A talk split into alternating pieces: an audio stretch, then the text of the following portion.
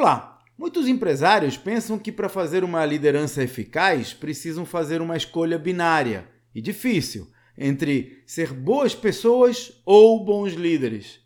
Mas essa é uma ideia falsa. Você pode inserir compaixão na sua liderança. Eu cresci ouvindo que deveria tratar os outros da maneira como eu gostaria de ser tratado.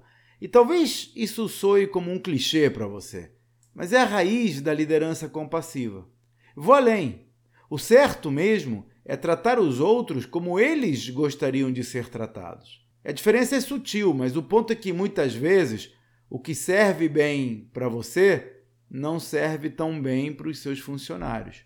Então, entender do que eles precisam e o que os satisfaz é o primeiro passo para você se tornar um líder respeitado e querido.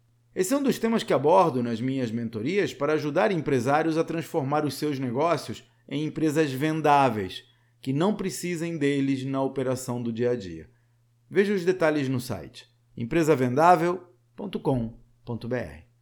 Até a próxima!